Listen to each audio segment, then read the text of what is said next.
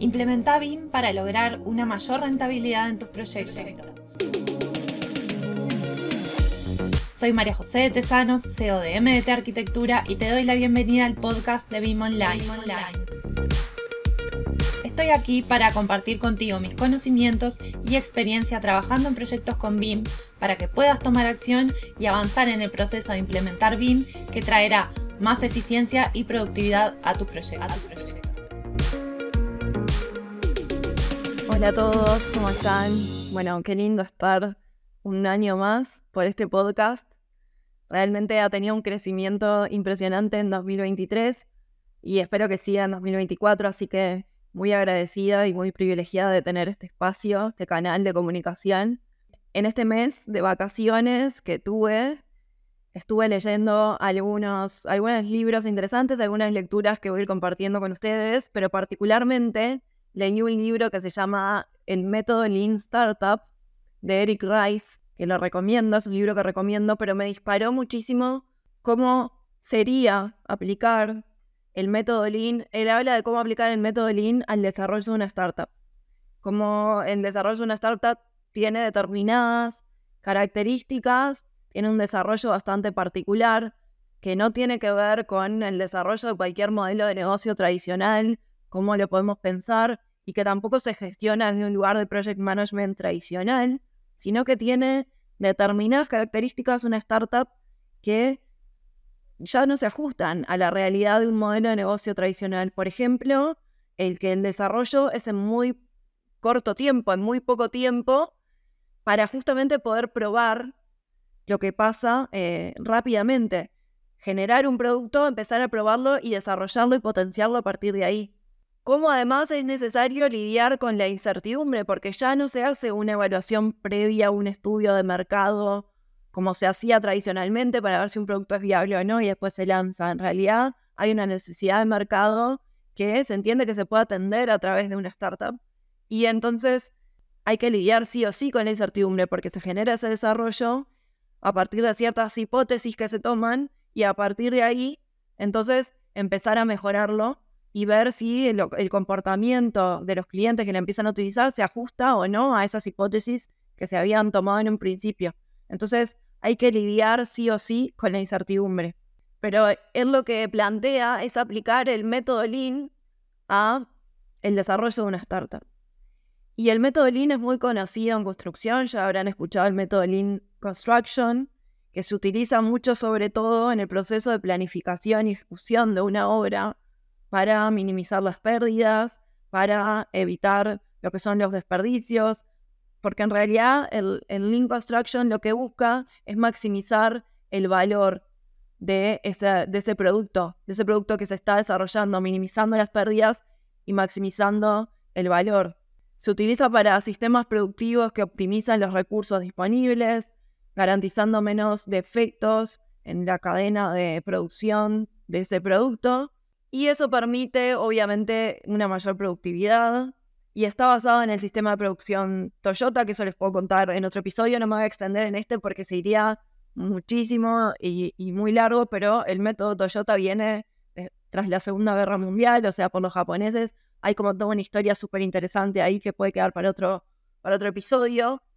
Y a partir de ahí, lo que se hace es entonces planificar, por ejemplo, el proceso constructivo, también se usa para transporte, para, para muchísimas cosas, ¿no? Para, para, por ejemplo, inventario, proceso de inventario de información en, empresas, o sea, se usa para muchísimas cosas, pero en construcción es muy conocido el, por ejemplo, el Lean Project System, LPDS, que es justamente basado en Lean Construction, crea un proceso de colaboración integral facilitando la alineación de objetivos entre distintos agentes involucrados, recursos y viendo las restricciones en las distintas etapas del proyecto. A partir de ahí, y, lo habrán visto mucho eh, en imágenes sobre todo o en videos, que lo que se hace es trabajar como con post-it de colores en columnas, tratando de alinear los recursos, los objetivos, los procesos en un sistema que resulta colaborativo. ¿Y cómo aplica entonces este, este método Lean al, a la startup? Y cómo esto se, se en definitiva, se, se, vincula bien porque no llegué a esa parte. Bueno, él, lo que dice es que que se puede pensar en este método Lean disminuyendo los desperdicios si se aplica el desarrollo de una startup. ¿Por qué? Porque en realidad lo que se puede lograr es sacar el foco de los esfuerzos en, en cosas que no necesitamos, que en realidad no se necesitan en el desarrollo de una startup, y enfocarlo en lo, en lo que sí aporta valor, que en definitiva es en, con esas hipótesis salir a desarrollar ese producto para probarlo y tener en definitiva un feedback y un aprendizaje inmediato. Y a partir de ahí mejorarlo en base a los comportamientos, en base a esas hipótesis y crear un proceso de mejora continua. ¿Qué es lo que hace esto? Disminuye muchísimo los desperdicios.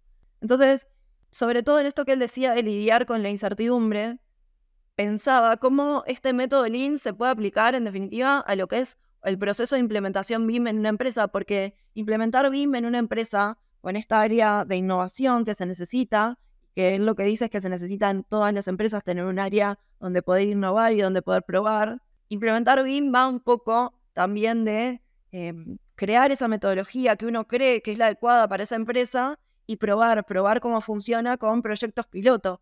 Entonces, ¿qué pasaría si nosotros creáramos un proceso de implementación reduciendo muchísimo los desperdicios y enfocando los esfuerzos en lo que sí funciona y en lo que aporta valor? ¿Y cómo es eso? Bueno, haciendo un estudio como muy exhaustivo y es también en lo que nosotros nos enfocamos en un proceso de implementación BIM en una empresa, sobre todo he trabajado mucho en compartir contenido el año pasado en lo que tenía que ver en crear un producto mínimo viable de implementación, por ejemplo, para un estudio de arquitectura pequeño, que tiene los recursos como muy limitados, cómo hay que enfocarse, en definitiva, en necesario ir de a hitos o de a etapas o de a partes, pero también en una empresa grande. Una empresa grande siempre va a querer obtener la mayor rentabilidad y eliminar los desperdicios, ¿no? Entonces, es necesario enfocarse en lo que importa y plantearse muy concretamente y muy bien los objetivos y en definitiva crear como hitos a corto plazo y realizables que permitan medir esos resultados para ir a un paso siguiente y poder mejorar. Y no dejo de pensar en, aquellas empresas que nos contactaron el año pasado, que se contactaron con nosotros a través de la página web de MDT Arquitectura, donde tenemos un cuestionario que te va guiando en qué proceso de, implementación BIM estás y las respuestas mayoritarias eran de estudio de arquitectura o de empresas que ya habían empezado, pero no obtenían los resultados que esperaban o no sabían cómo seguir o que tenían un equipo pero que no estaba capacitado solamente en herramientas, pero sentían que faltaba algo más y no sabían que era ese algo más. Entonces pensaba en eso, en cuántas empresas que empezaron de forma errónea, con desvíos, y eso es, en definitiva, enfocarse no en los esfuerzos, no en lo que aporta valor, sino en lo que no aporta valor y ser parte de ese desperdicio. ¿Cómo ha sido necesario pasar por ese desperdicio para después ir a la fase siguiente del proceso de implementación?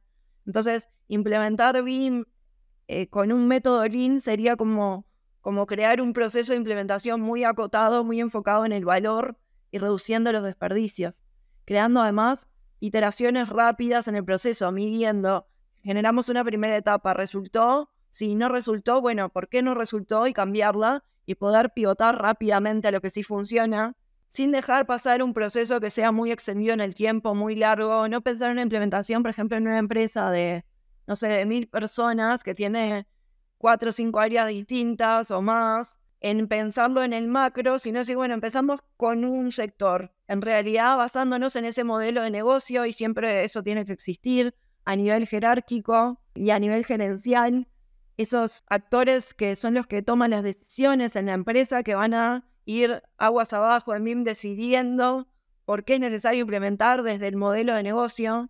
Y ahí también hace falta información de por qué es necesario para mi empresa. Pero después de ahí, entonces enfocarse como en, en áreas concretas de planificación y de implementación rápida, sin mucho pensamiento, digamos, sin mucho análisis, con el análisis necesario para plantearse los objetivos y poder empezar y medir resultados rápidos, ver cómo eso funciona y ver si podemos pasar el paso siguiente y que a su vez eso se replique, por ejemplo, en otra área de la empresa con esos objetivos, porque al final esa visión de modelo de negocio es única y es compartida y se tiene que replicar en todas las áreas por igual.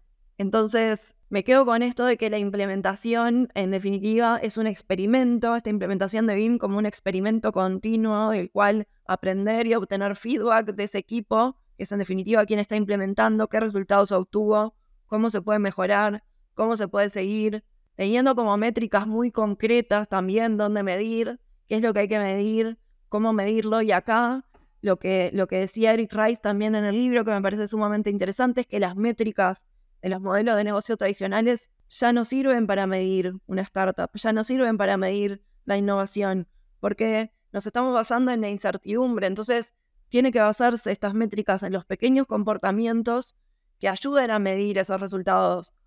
Por ejemplo, si un cliente quedó satisfecho o no, si ese proyecto se entregó en menos tiempo o no, si se desarrolló dentro del equipo en menos tiempo, si ese equipo tuvo menos dificultades, porque eso me permite a mí tener un mayor rendimiento, una mayor productividad y salir a buscar, por ejemplo, más proyectos con el mismo equipo. O aumentando el equipo, pero aumentando también la cantidad de proyectos que ingresan. Entonces, hay determinados parámetros que antes no se utilizaban para medir, que hoy en día son los que van a ser, en definitiva, los indicadores, y hay que estar como muy atentos en esto. Hay un episodio anterior que se los voy a dejar en las notas, donde habla específicamente de las métricas que hoy en día son necesarias medir. Y en un momento hubo como una interrogante, y me parece que sigue habiendo, ¿no? ¿Cómo yo mido los resultados? ¿Cómo sé si este proceso de implementación, si esta inversión que, soy, que yo hice está resultando o no? Bueno, a través de estas métricas es súper importante poder medir para poder mejorar. Y en definitiva, que sea una empresa que se adapte a un desarrollo continuo, que sepa que va a haber un proceso en la empresa que tiene que ser de innovación y de mejora continua. Y que esto a partir de ahora va a ser así, porque estamos en un mercado absolutamente cambiante, generando información a niveles que ni siquiera podemos imaginar y que se tiene que adaptar a las nuevas tecnologías. Entonces sí o sí hay que tener un espacio de innovación, un tiempo de experimentación que es necesario.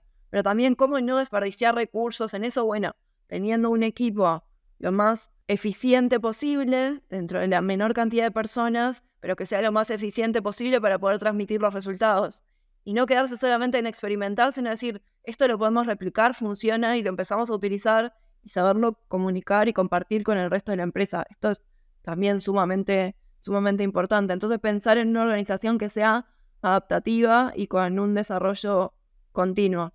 Y la cultura de aprendizaje permanente, ¿no? Teniendo en cuenta que el experimentar y el, y el integrarse a nuevos procesos, a nuevas metodologías, trae sí o sí la necesidad de aprender continuamente y de capacitarse. Entonces, creo que en todas las empresas tiene que haber nosotros lo empezamos a, implementar ya el año pasado y este año se va a dedicar un poco más de tiempo todavía a lo que es capacitación en distintas áreas y con distintos enfoques, pero que es absolutamente necesario, este compartir, esta intercambiar información, intercambiar tips de procesos, de proyectos em, y de capacitarse en distintas áreas. En definitiva, una cultura de aprendizaje continuo entre los equipos. Y esto tiene que ser también descentralizado para poder tomar determinadas decisiones sobre qué implementar y qué no, en el sentido de que no podemos frenar un día o, una semana entera a toda la empresa para que se capacite, quizás una jornada así o dos jornadas así, pero eh, no podemos estar, por ejemplo, meses toda la empresa capacitándose. Entonces, bueno, también encontrar esa habilidad para poder decidir qué equipo se capacita, cómo lo transmite a los demás y qué vale la pena replicar y qué no. Me parece que esa es una decisión como como bastante inteligente, pero de una empresa que ya adoptó la cultura de aprendizaje continuo. Y por otro lado, bueno, tener en cuenta que todo lo que es falta de formación, de capacitación, de aprendizaje, de experimentación, si nos quedamos con la, con la cultura tradicional porque no nos animamos al cambio, porque no sabemos cómo implementarlo, lo que termina haciendo es ralentizando los equipos, sí o sí, y obviamente perdiendo competitividad, porque si las empresas que compiten conmigo ya están implementando BIM, ya están capacitándose, ya están formando ese proceso de innovación, de experimentación, ya tienen, ya dieron ese paso, digamos, yo estoy perdiendo competitividad en eso. Y se ve claramente, por ejemplo, en lo que es un llamado público. Si una empresa se puede presentar y una haya queda excluida porque no formó parte de eso, si yo quiero formar parte pero me resisto, termino teniendo problemas.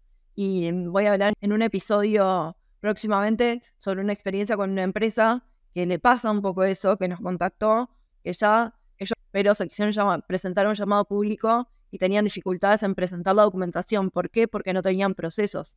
Entonces, querer ser parte, pero a su vez resistirse al cambio y no saber que es necesaria la innovación también termina perdiendo competitividad, disminuyendo lo que es el rendimiento y la rentabilidad también, ¿no? Entonces, necesario pensar en una inversión que sea lo más eficiente posible. Por eso yo me quedo después de la lectura de este libro con que lo que es necesario en realidad implementar es una mentalidad, una mentalidad lean, ¿no?